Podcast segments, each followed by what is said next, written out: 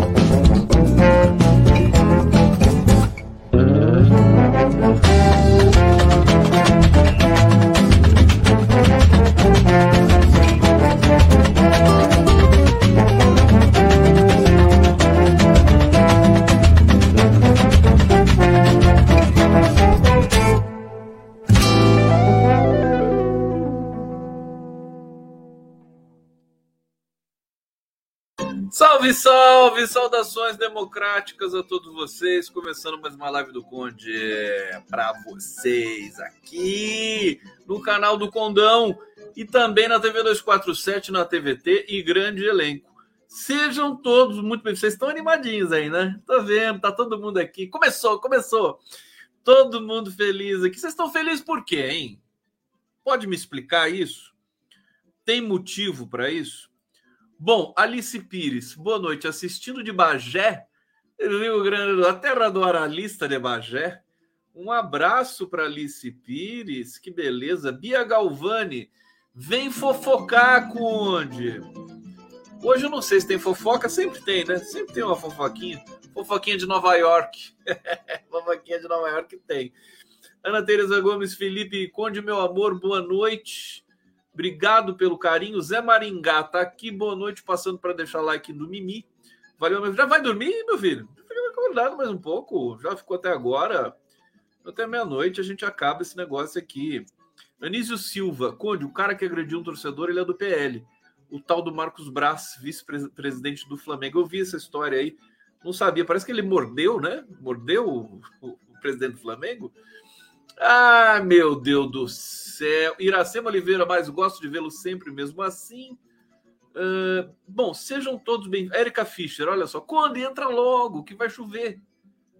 E o que, que, tem a ver isso aí, que vai chover? Se chover, eu não, não, não, não posso entrar? Hã? Bom, a Ana Tereza está pedindo um oi. Conde, dá um oi. Um oi para você. Super, super, super boa noite para todos. Vamos lá, aqui o Zé Fernando Lopes, ótima noite, Conde daqui de Recife, resistente. Vamos para a resenha de hoje, é, que é o seguinte: nossa, minha cadeira já está desconjuntando aqui, gente. Um dia vai, um dia vai cair tudo, vai desmontar meu estúdio aqui de tão, de, de tão velhas que as coisas estão ficando aqui. Mas eu vou usar até o fim, sem dúvida nenhuma. Olha, eu quero falar, quero falar. Hoje eu conversei com o Luiz Marinho, né? Tinha acabado de participar do anúncio que o, o Lula fez com o Biden. Um anúncio interessante, eu vou aqui dar uns detalhes para vocês sobre o mundo do trabalho. Eles intitularam Coalizão Global do Trabalho, é, para tentar defender o trabalhador. O Biden tem uma ligação com os sindicatos nos Estados Unidos que eu desconhecia, quer dizer, conhecia por alto e o Lula elogiou bastante. Vou falar um pouco do encontro do Lula com o Zelensky. Nada muito, não foi, nada foi revelado, assim, digamos, dos detalhes da reunião. Tem trechos aqui do Lula. O Lula fez uma passagem por Nova York. Ele é uma espécie de furacão, né? Ele, assim, se sobressaiu, chamou todas as atenções. É, é, era um jornalista se acotovelando para ver o Lula em todo momento. Ele estava de bom humor, embora tivesse com dor ele estava com bom humor. E, e, enfim, discurso memorável na ONU, na Assembleia da ONU, e uma, um, uma parceria com os Estados Unidos também memorável. Você sabe que as pessoas falam assim: ah, o Lula deu atenção para a China, é o BRICS, é o, G, é, é, é o G20, enfim, G20 também, é, do que os Estados Unidos faz parte, né? Mas é, sempre dando atenção aos BRICS, querendo tirar o dólar como moeda de lastro internacional do comércio e tudo mais. Mas o Lula está lá fazendo também acordos com os Estados Unidos. Quer dizer, está é, dentro. Esse é o espírito democrático. Você você negocia com todo mundo de maneira transparente, né? Você não deve nada para ninguém. Mas imagina o Biden se reunindo com Lula para apresentar um programa voltado ao trabalhador, em que todas as principais sindicais, tanto dos Estados Unidos quanto do Brasil, se uniram para fazer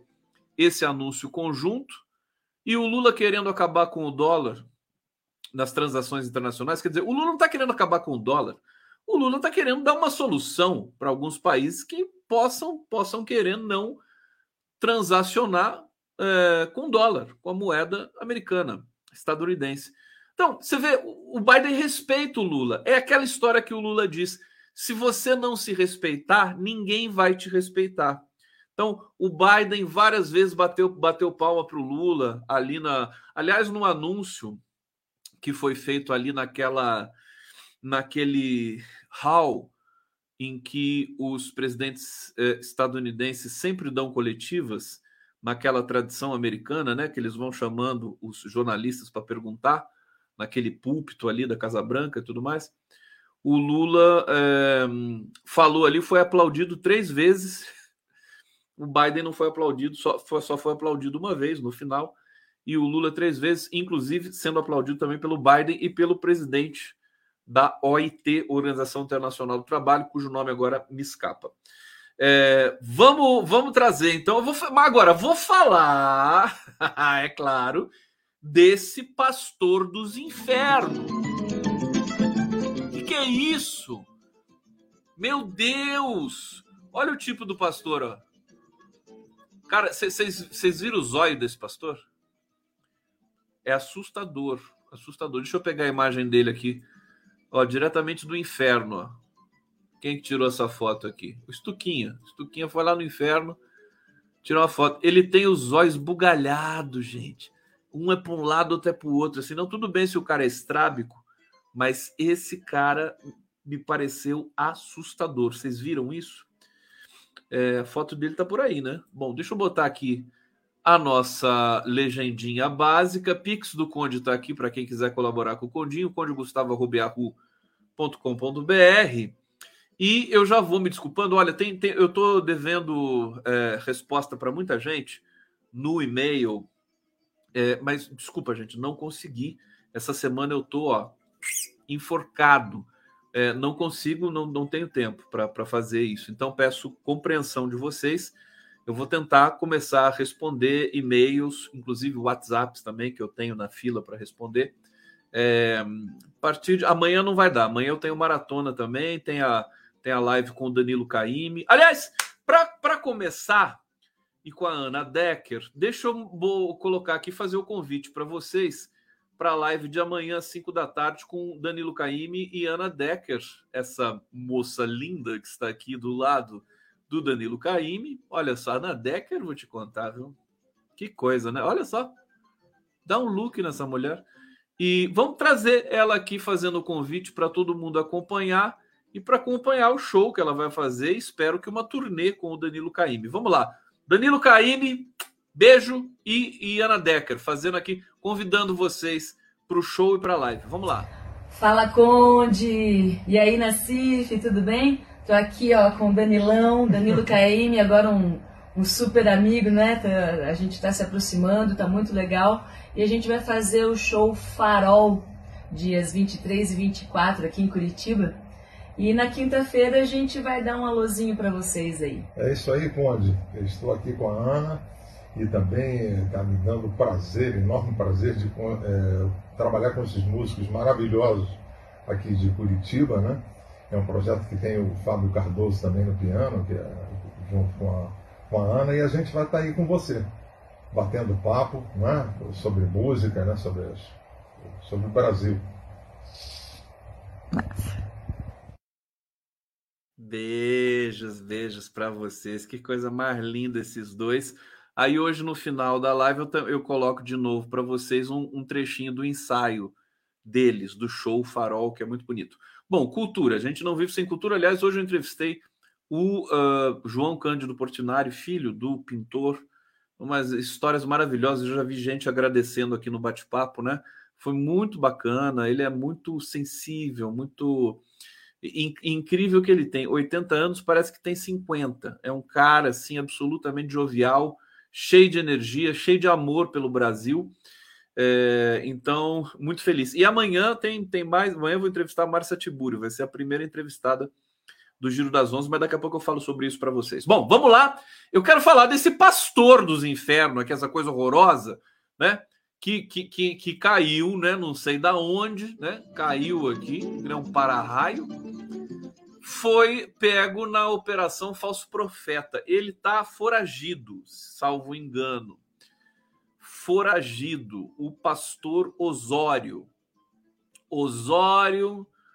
Uh, deixa eu ver aqui. Bom, o cara fez 50 mil vítimas, né?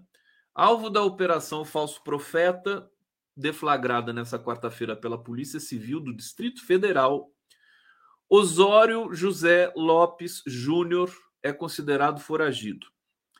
Ele é apontado como líder de um esquema que contava com dezenas de lideranças religiosas e teria feito mais de 50 mil vítimas no país.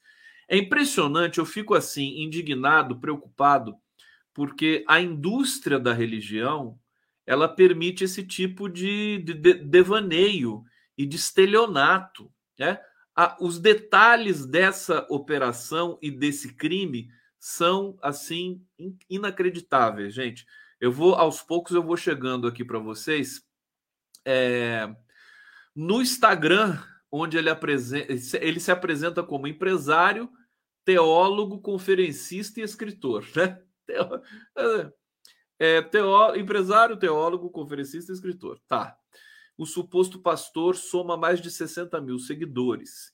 Ele acumula diversas acusações de vítimas que apontam terem feito depósitos na conta do religioso após a promessa de receberem em retorno valores milionários. Agora, como é que uma pessoa cai nessa? Né? Cai, infelizmente cai. É, e o criminoso é quem é, oferece esse tipo de mentira para é, tirar vantagem. Ele foi o Osório foi denunciado em 2018 pelo Ministério Público de Goiás e no bojo dessa ação chegou a ser preso. Depois foi liberado para responder em liberdade. Investigadores apontam que na época o pastor e outras duas pessoas haviam conseguido cerca de 15 milhões de reais com o um golpe de fiéis em Goianésia, em Goiás. 15 mil. É incrível como eles conseguem facilmente né, ludibriar as pessoas.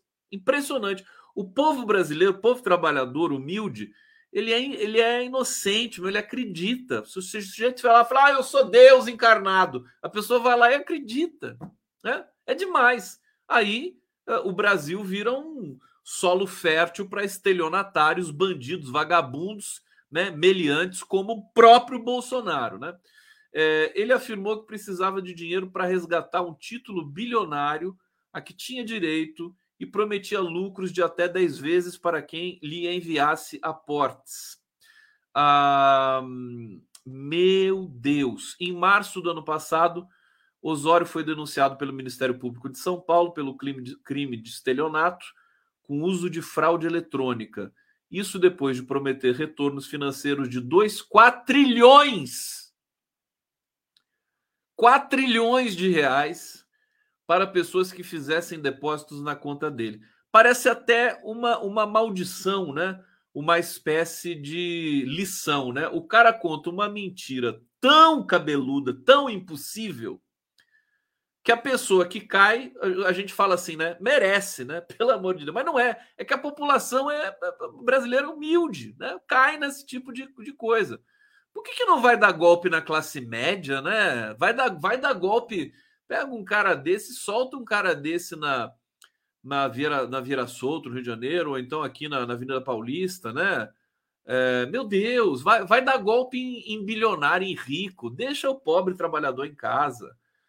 É, mas enfim, pobre, é, é, os, os, ricos desse país são todos bandidos também, então ele vai, ele vai onde as pessoas são honestas e são crédulas. É, olha só, segundo a promotora de justiça, autora da denúncia, só uma vítima teve prejuízo de R$ 297.500.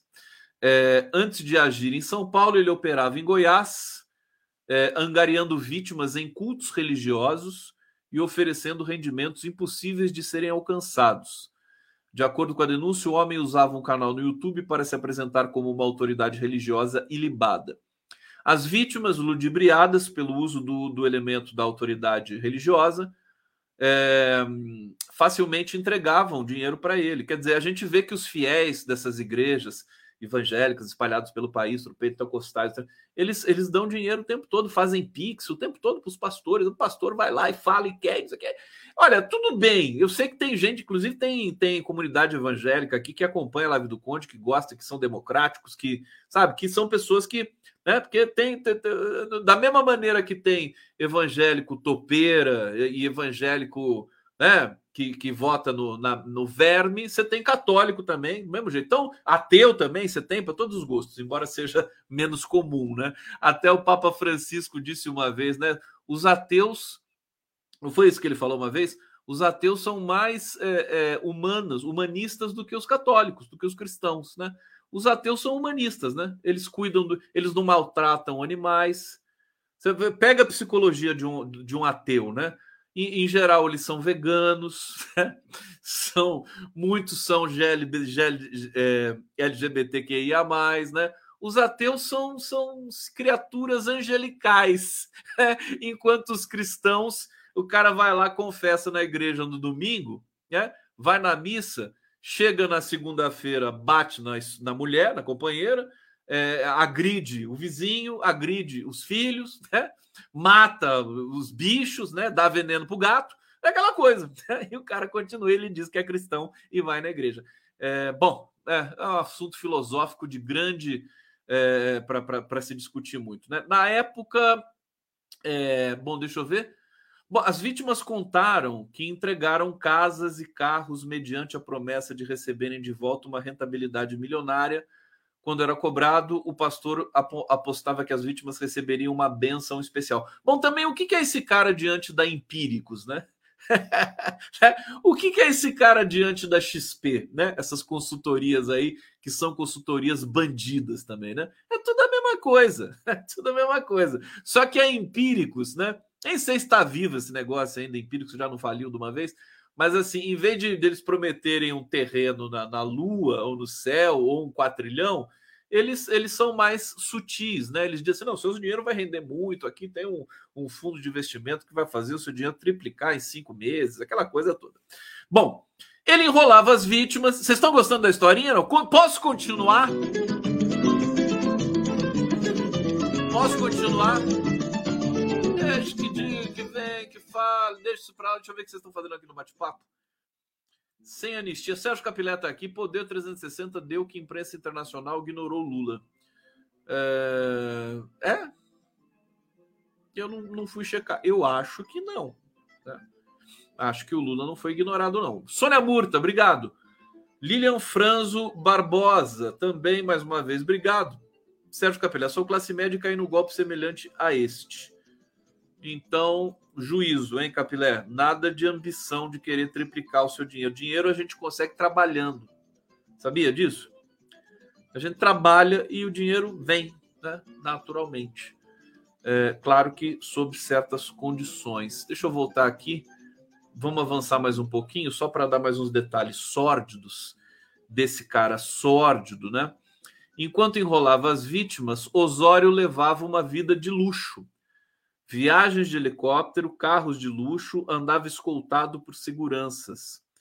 É, ele creditou a origem do dinheiro a uma oração por um bilionário no Brasil. Em troca, teria recebido papéis do Tesouro Nacional que valeriam muito dinheiro.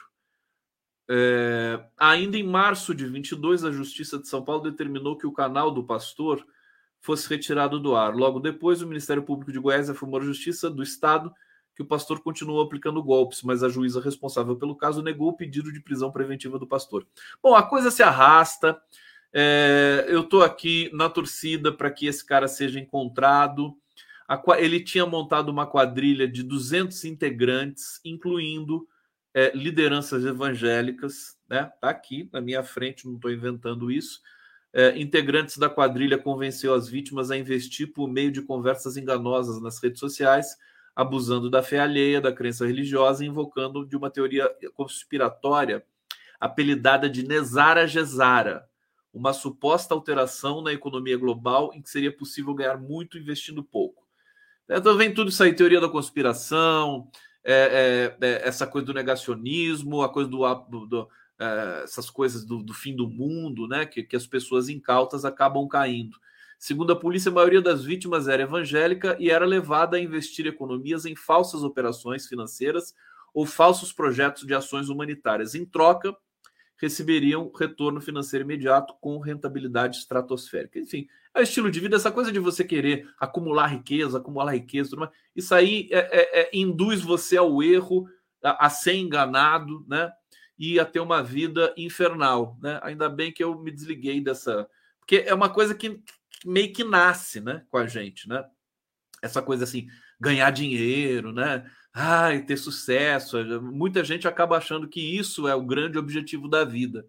É, quando na verdade isso é consequência se você seguir o teu caminho. Então não é fácil, né? Não é fácil se desligar disso. Não, não é todo mundo que consegue. Vamos lá. Bom, tá de bom tamanho o caso desse cara aqui, desse, desse cretino, né? Bandido. Espero que ele seja capturado o mais rápido possível. Vamos falar de umas. Olha só, quantos. O cara chegou a prometer um octilhão. Octilhão. É, ganho prometido por grupo de pastores acusado de aplicar golpe em fiéis. Né? Quanto que é um octilhão? Pelo amor de Deus. É, é, não, dá, não dá. Não dá para continuar nessa. Vamos tentar é, nos livrar desse tipo de atraso generalizado de vida. Bom, já tinha aqui muita coisa, ele tinha vida de luxo, já perpassei por tudo isso aqui e provavelmente era bolsonarista, né? Não está dito aqui, mas era bolsonarista. Vamos falar um pouquinho de fofoquinha? Flávio Dino. Flávio Dino, é, é, ele tá, ele tá em estado de graça, assim. Sabe o que ele falou? As pessoas vão perguntar para ele assim: Ei, você vai ser ministro do STF, não sei o quê? Você quer ser ministro do STF? Ele falou: deixa a vida me levar, deixa a vida me levar, me levar, me levar. O Zeca Pagodinho vai acabar sendo indicado ministro, né? Olha que bonitinho. O Flávio Dino, o que, que ele falou? Na verdade, eu venho aqui em representação ao Poder Executivo. É, ele falou que estava no Supremo. Não, ele estava no Supremo. Foi uma cerimônia lá, conversou com os ministros presentes e tudo mais. É claro que nesse momento esse debate não está posto. Eu tenho vivido constantemente, eu tenho vindo constantemente aqui é também uma forma de reencontrar pessoas pelas quais eu tenho grande admiração, a exemplo do ministro Car Carlos Mário Veloso, que foi presidente do tribunal. Eu fui juiz auxiliar aqui há mais de 20 anos, então é sempre bom estar aqui no Supremo. É, o Dino fala ainda, né? Eu sempre soube, estudando história do Supremo, é, que não existe candidatura a ministro do Supremo, não existe campanha para ministro do Supremo, não existe pleito, pedido, solicitação para ser ministro do Supremo porque é uma designação do presidente da República aprovação do Senado. Então, quando você enxerga as coisas assim, você fica muito mais tranquilo. E eu estou, com a graça de Deus, muito bem no Ministério da Justiça. Deixo o presidente Lula amadurecer a reflexão dele acerca de muitas alternativas que ele tem e tenho certeza que ele vai fazer boas escolhas. Tá aqui o Flávio Dino leve, né, como uma pluma, né, embora é, não seja a metáfora perfeita para ele, porque ele é assim como eu, fofinho, né? é, ele, ele tá leve. Eu tô leve também, né? Mentalmente, espiritualmente leve. Tá aí o Dino, é, de qualquer maneira, se deflagra uma guerra por essas. Se o Dino é tão civilizado assim, né? Se o Lula tá, vai chegar no Brasil amanhã e vai se debruçar sobre essas questões, o pessoal que quer uma vaga no Ministério da Justiça, seja na AGU, na PGE, eles estão se estão é, se arrebentando né, uns com os outros. A guerra é uma guerra violenta, violenta. Eu não quero nem ver o que, vai acontecer nesse negócio. Só quero, quero dizer o seguinte: no sábado, é, eu vou entrevistar uma, uma jurista negra que está indicada ao STF e também está indicada, né? Foi indicada pela BJD ao STF e também está é, tá na lista tríplice do TSE, né? Que é a Vera Araújo. A Vera Araújo. Então, imperdível. No sábado, inclusive, vai estrear é, as lives da BJD que eu tenho o prazer de é, coordenar. Aliás, eu fiz uma vinheta para a BJD, ficou tão linda. Eu quero mostrar para vocês. Posso mostrar? Eu fiz não. Quem fez foi a Jojoíça, né? A Jojoíça fez essa vinheta e eu só fiz o arremate da vinheta e coloquei a música. E eu estou apaixonado pela vinheta, então eu vou colocar para vocês para a gente fazer aqui um, um breve intermezzo na nossa, na nossa resenha de hoje. Deixa eu encontrar aqui, está aqui. Estão prontos? Deixa eu tirar o banner aqui para não poluir. É, olha só a vinheta que Jojo Issa e Joe Condon fizemos para a ABJD.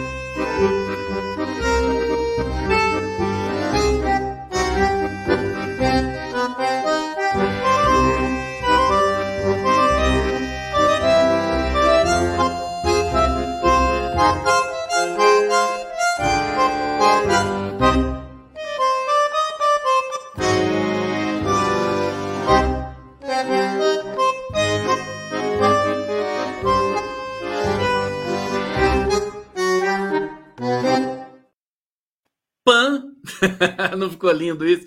Gente, que delícia, né? Tão lindo esse tango, tão lindo esse tango.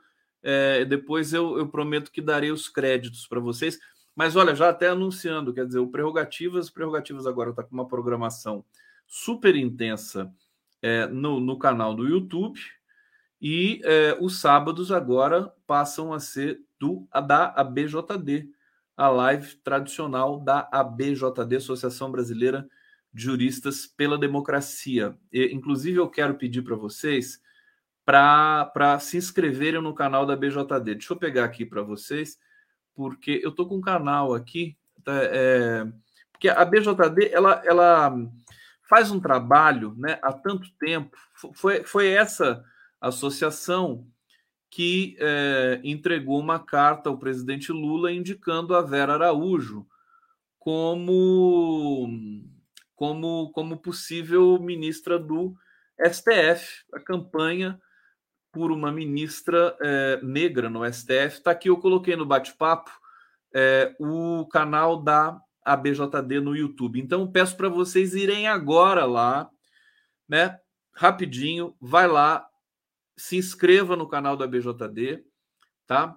É, para a gente fazer esse canal crescer assim é, rapidamente para a gente poder fazer impactar todas as iniciativas dessa associação fantástica é, de juristas de todas as tribos, né? É, tudo, tudo. Aliás, hoje uma notícia maravilhosa: o marco temporal está quase rejeitado, né? Hoje o Toffoli votou contra o marco temporal, então está 5 a 2 contra o marco temporal e o marco temporal, nós temos de ser contra o marco temporal, porque o marco temporal estabelece aquela data absurda da Constituição de 88 para poder demarcar terras indígenas. Então a gente vai jogar no lixo essa tese ridícula. Eu não sei que dia ruim que um jurista teve de formular esse tipo de interpretação. Gente, se inscrevendo no, no canal da BJD, é, eu vou seguir agora para a nossa resenha aqui é, e, e, anunciar que no sábado eu vou estar conversando com a Vera Araújo. Olha, a Vera, a Vera é lindíssima, ela é uma figura inspiradora, baiana, do interior da Bahia, de livramento, veio com 18 anos para Brasília, porque não passou no vestibular de medicina, né? E aí ela entrou no mundo do direito, entrou no mundo dos do sindicatos, defesa do trabalhador, foi uma das fundadoras do PT em Brasília, enfim, uma potência e uma figura adorável, imperdível. Agora, no próximo sábado, a conversa com a minha querida Vera Araújo. Bom, deixa eu ver para onde eu vou. Falei do Dino aqui para vocês. Uh, vou falar do marco temporal. Antes disso, eu quero trazer aqui para vocês o. Deixa eu voltar o banner aqui. Trazer para vocês o... os comentários do, do bate-papo aqui. Deixa eu ir para o bate-papo.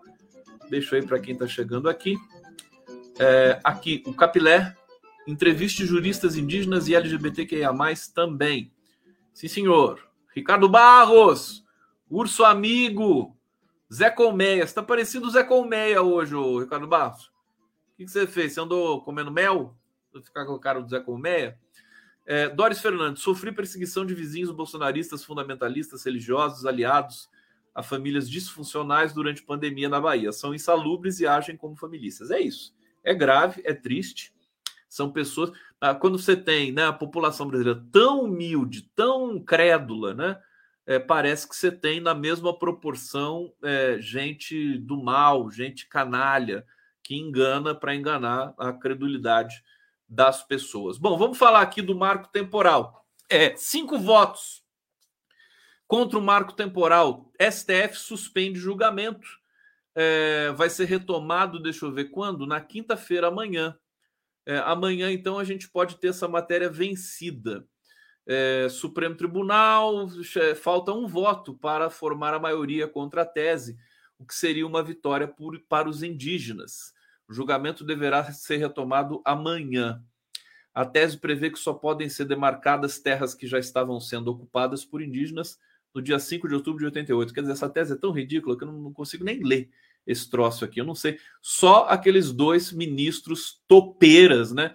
Nunes Marques e André Mendonça. Aguente Nunes Marques e André Mendonça até o apocalipse. Eles vão ficar no STF, sei lá até quando, né? Até 2050, né? Que, que triste, que depressão, que tristeza esses dois vermes, né? Indicar. Eu até brinquei aqui falando que eles poderiam surpreender um pouquinho mais para frente, né? Tal, mas eles continuam na, naquela caixinha bolsonarista. O Marco Aurélio de Carvalho chamou o André Mendonça, sabe, dá, dá um banho de loja no André Mendonça, deixa de ser, né, deixa de ser um cretino, né, essa coisa terrivelmente do, inferno, né? Não, vai ser técnico, vai ser feliz na vida, né? Vai estudar, tal. Não, mas agora o cara continua dando esses votos aí, esse voto que ele deu para Marco Temporal já tem tempo, né? mas ele continua os dois ali isolados. Vai ser sempre assim: 9 a 2, 9 a 2, 9 a 2 no STF. Bom, fica mais claro também certas coisas. Agora, não, não podemos subestimar a heterogeneidade das coisas, inclusive das ideias, porque daqui a pouco eu vou ler uma matéria para vocês aqui de que, o, de que o PT e o PL estão juntos, né? É, numa, numa, numa força, uma espécie de força-tarefa política para é, aprovar anistia para os partidos. Quer dizer, uma coisa que a gente lamenta, né? O PT, por mais que o PT seja grande e queira realmente né, ter muito dinheiro em caixa, né? PT partido grande, eu acho que ele precisa ter é, a noção de que não pode ser a qualquer custo você montar um caixa e, e, e buscar anistia, quer dizer, isso aí, né? Glaze Hoffman, por favor, né? Atenção aí nessas questões. Você é uma presidenta tão admirada do partido, vai deixar um legado como esse? Bom, eu já vou ler a matéria para vocês.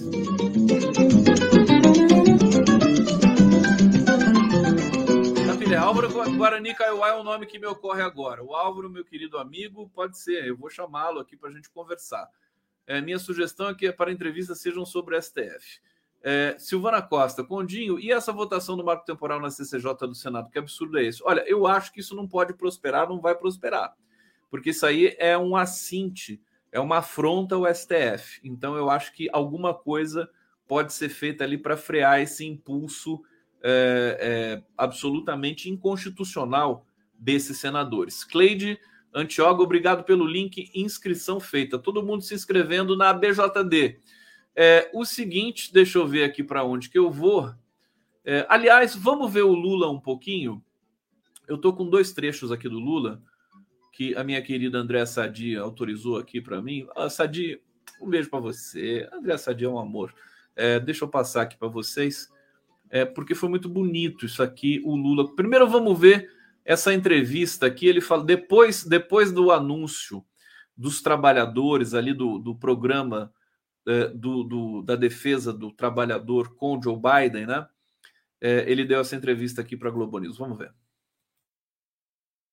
Que nem todo trabalhador quer carteira profissional assinada. Tem trabalhador que quer ser empreendedor, ótimo. Mas a gente se preocupa é que mesmo para essas pessoas que querem fazer empreendedorismo, é preciso que haja um mínimo de garantia de segurança social para ele.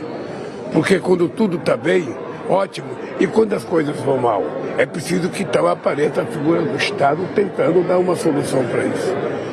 E para mim foi extraordinário que o Biden topou fazer um anúncio junto com os dirigentes sindicais americanos e brasileiros. Aí eu acho que daqui para frente a gente tem um instrumento para trabalhar, sabe? Nos outros fóruns que eu vou participar, eu vou presidir os BRICS em 2025, eu vou presidir o G20 em 2020, nós vamos presidir a COP em 2030 e 2025, sabe? Então é um assunto que a partir de agora eu vou discutir com todos os, os governantes que eu conversar, para que a gente possa estabelecer um pacto, sabe? Que possa ser aprovado uma coisa num fórum como o G20 de que todos nós governantes vamos cuidar de não permitir que o povo que trabalha seja vítima da insensatez daquele que quer o lucro fácil, pagando, sabe, uh, salários baixos. Olha, gente, esse, esse, essa coalizão global do trabalho que foi apresentada pelo Lula, pelo Biden, deixa eu trazer até imagens para vocês aqui, porque as imagens são eloquentes, são bonitas, é, e eu acompanhei, inclusive entrevistei o, o é, Luiz Marinho, ministro é, do Trabalho, que estava lá. Aqui, vamos ver, o Biden falando, né? não vou soltar o som só para ilustrar para vocês. Ele falou daquele jeitinho dele lá e o Lula foi e tomou, depois dominou a cena, né? É, muito importante porque eles estão é, é, buscando, primeira coisa, você que está me assistindo aqui, que é trabalhador por aplicativo, né? Seja no Uber, no 99, é, quatro rodas, duas rodas, motos ou bikes, né? Você vai ter direito a se sindicalizar, você vai ter direito a é, aos direitos habituais, 13 terceiro, férias, assistência, talvez não né, na mesma dimensão da, da CLT, mas vocês terão direitos, né? É isso que o Lula e o Biden estão apresentando como um voto de confiança para fazer essas políticas, que as políticas têm de ser desenvolvidas pelos países aprovadas nos seus respectivos congressos e implementadas. Então, eles estão muito preocupados. O Lula está muito preocupado nesse. O Lula está muito bem assessorado. Aliás, o Lula vem na questão sindical, né? Ele está mal assessorado em algumas questões. É aquela coisa, o cara é um continente, né? Tem assessorias para tudo. O Lula está bem assessorado na política internacional, está bem assessorado na política sindical, está mal assessorado na política de comunicação e está mal assessorado, mas em algumas outras coisas também na, na política, na, na, na, coordenação política, talvez, né?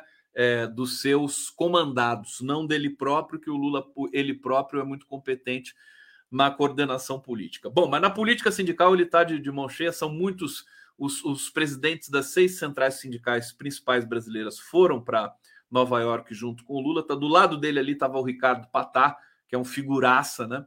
É, e estava também o, o, Sérgio Nobre, o, o, presidente da CUT nesse momento. E é, é, a ideia é que, primeira coisa, ele já aprovou isso, né? O Lula já levou resultados.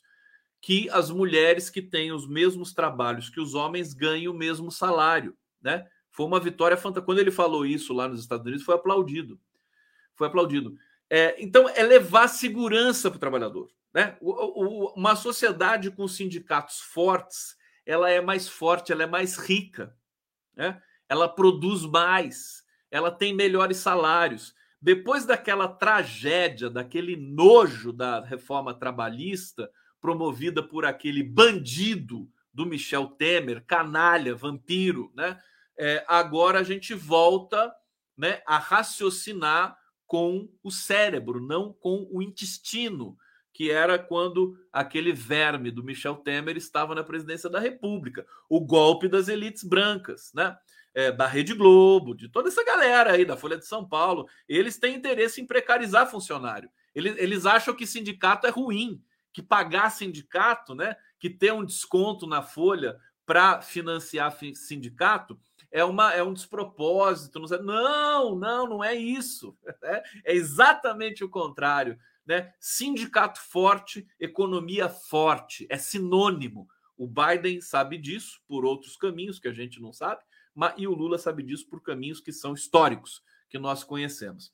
Então, esse esse anúncio foi, foi o gol de placa do Lula nessa viagem para Nova York foi mais importante que o discurso da ONU. O discurso da ONU sempre vem aquela coisa, é muita, muita demagogia que tem ali. Então, mesmo quando o cara fala a verdade, quando ele tem propriedade porque passou fome, porque foi pobre, porque perdeu entes queridos, porque foi preso injustamente duas vezes, né? Mesmo quando o cara tem todo esse estofo, né, é, de identidade, é, é, é a ONU tem todo esse processo assim, ah, esse cara está falando é só discurso, né? É só discurso para lá, é só discurso para cá. Então, o gol de placa mesmo foi o anúncio com o Biden, né? A entrevista, a, a, o encontro com Zelensky foi um papinho, michuruca, né? Michuruca. Eu já vou falar, dar algum detalhe desse encontro com Zelensky. Mas eu conversei com o, Luiz Marinho, logo depois, o Luiz Marinho estava lá junto do, do, Lula nesse período todo, foi inclusive citado pelo Lula na apresentação do programa. É, e o Luiz Marinho vai voltar para o Brasil com sangue no zóio, né? não no Osório, sangue no zóio, porque é, ele vai, inclusive, ele vai chegar aqui, vai direto para a África do Sul na segunda-feira para levar essa ideia, para conhecer ali também como, tão, como que os sindicatos sul-africanos estão procedendo diante da crise, da crise de inteligência artificial, que tira empregos, da crise de trabalho remoto, né? É, e da questão também da uberização do trabalho. Então, ele, o Luiz Marinho está de olho nisso, tem compromisso com o trabalhador. O Lula tem compromisso com o trabalhador.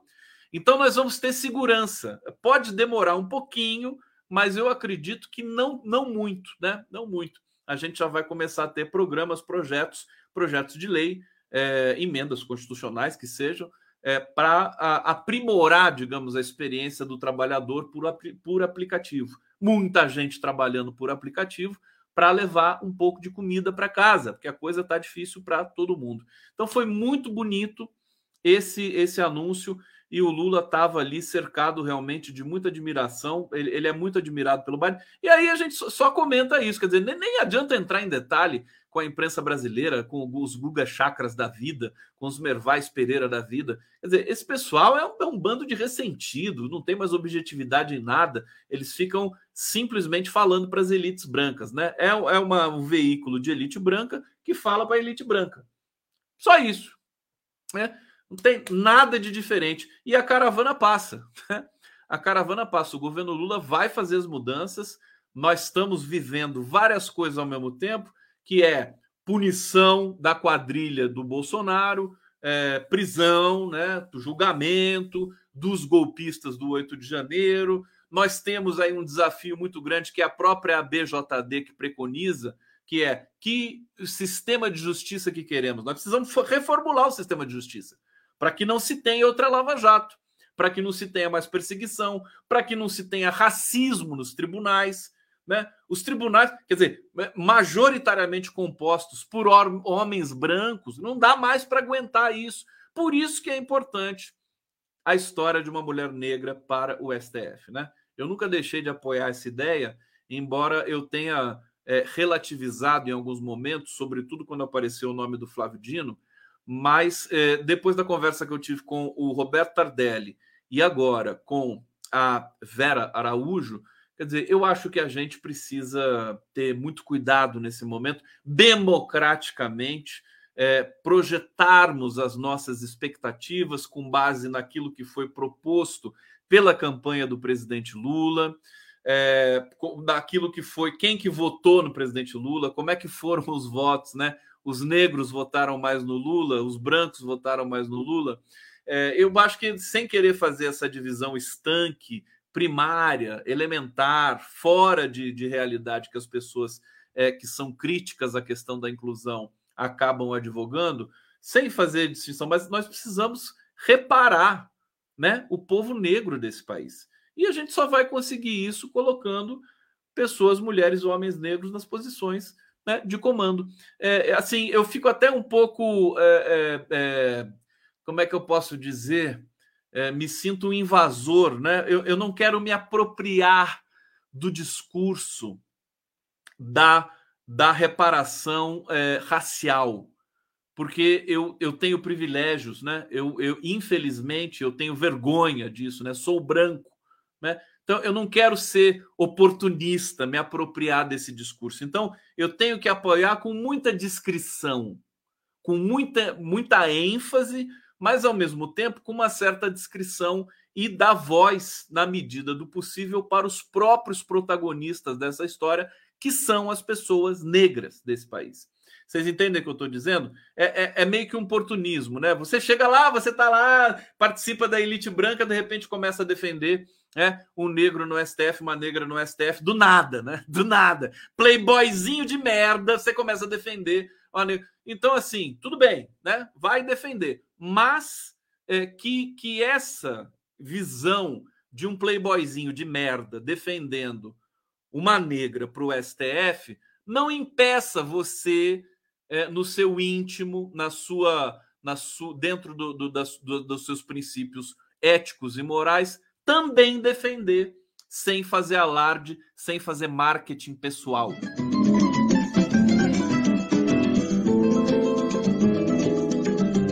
Bom, tá meio bravo hoje aqui, tá, fiquei meio bravo agora aqui, né? Então, enfim, se, se eu tiver errado, me avisem.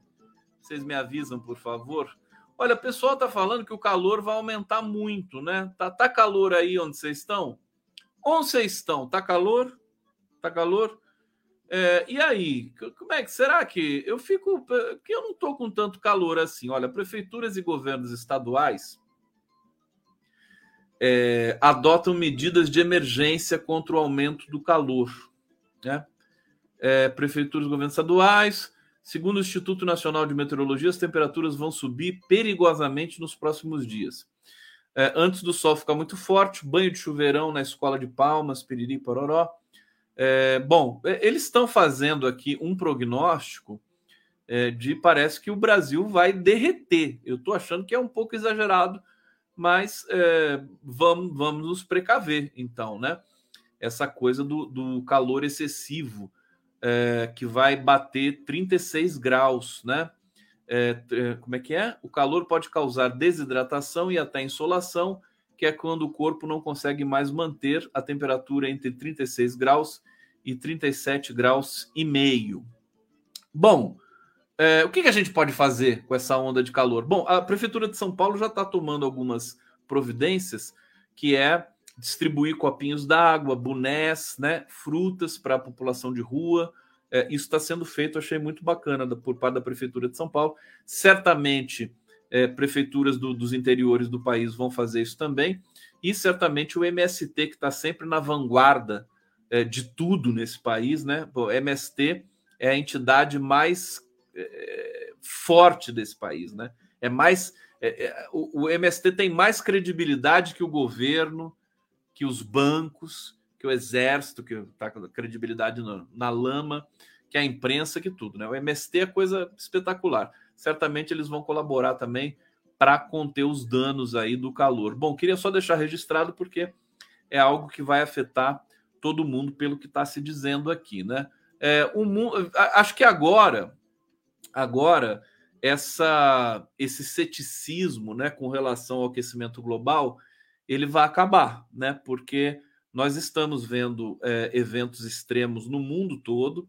O que aconteceu na Líbia é absolutamente inacreditável, né?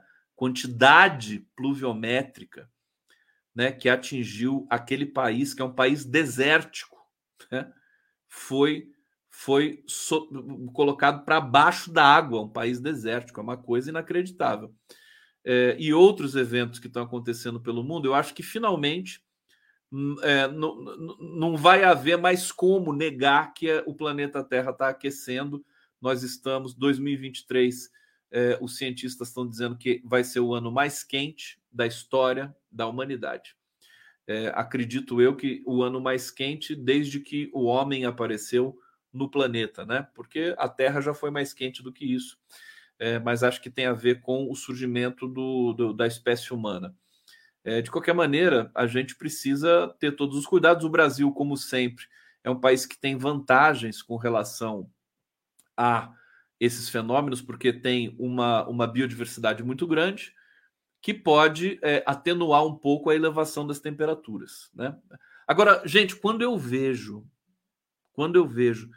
Hoje eu vi mais uma matéria sobre o território Yanomami e parece que os garimpeiros ainda estão controlando ali algo como 200 quilômetros quadrados do, do, do, do, território soberano Yanomami. Polícia Federal, Exército, Governo, autoridades, ICMBio, IBAMA, eles tiraram lá basicamente 20 mil garimpeiros, mas alguns ficaram e continuam ali fazendo atacando índio, indígenas e tudo mais.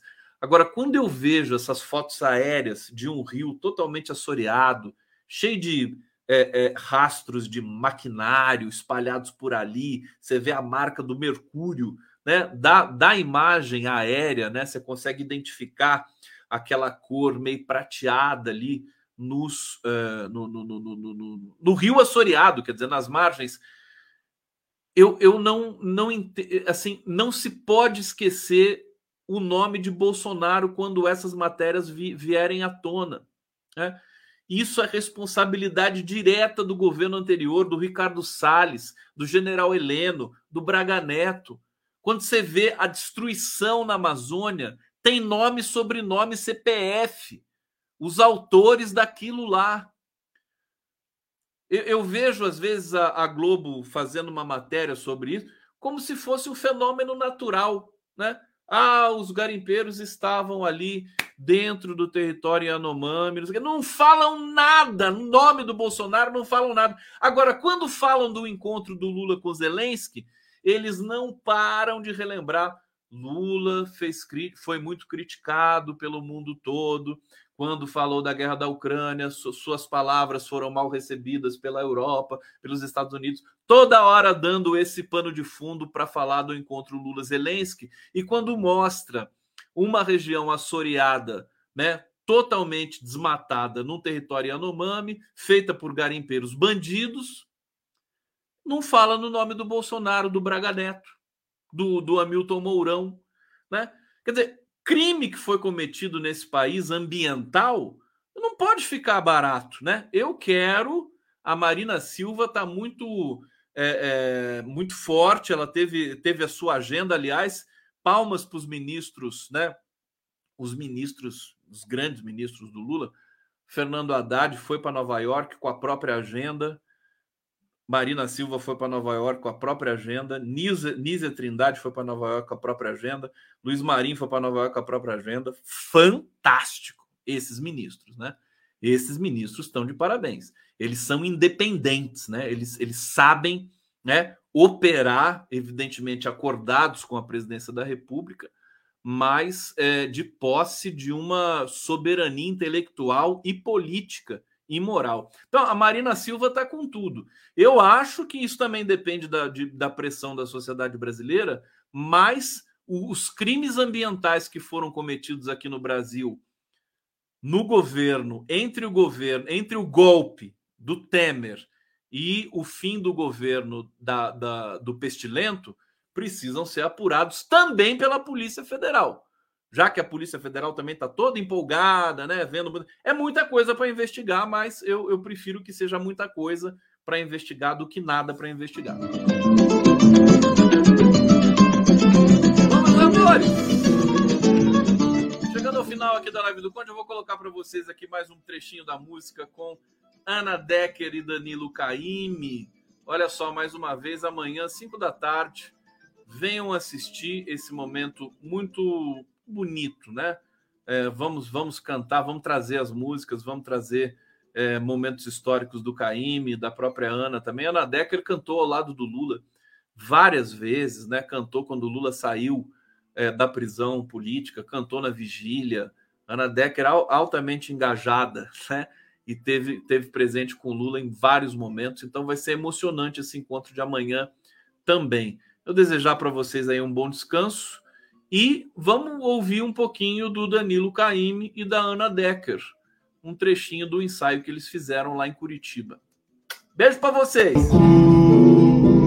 coração.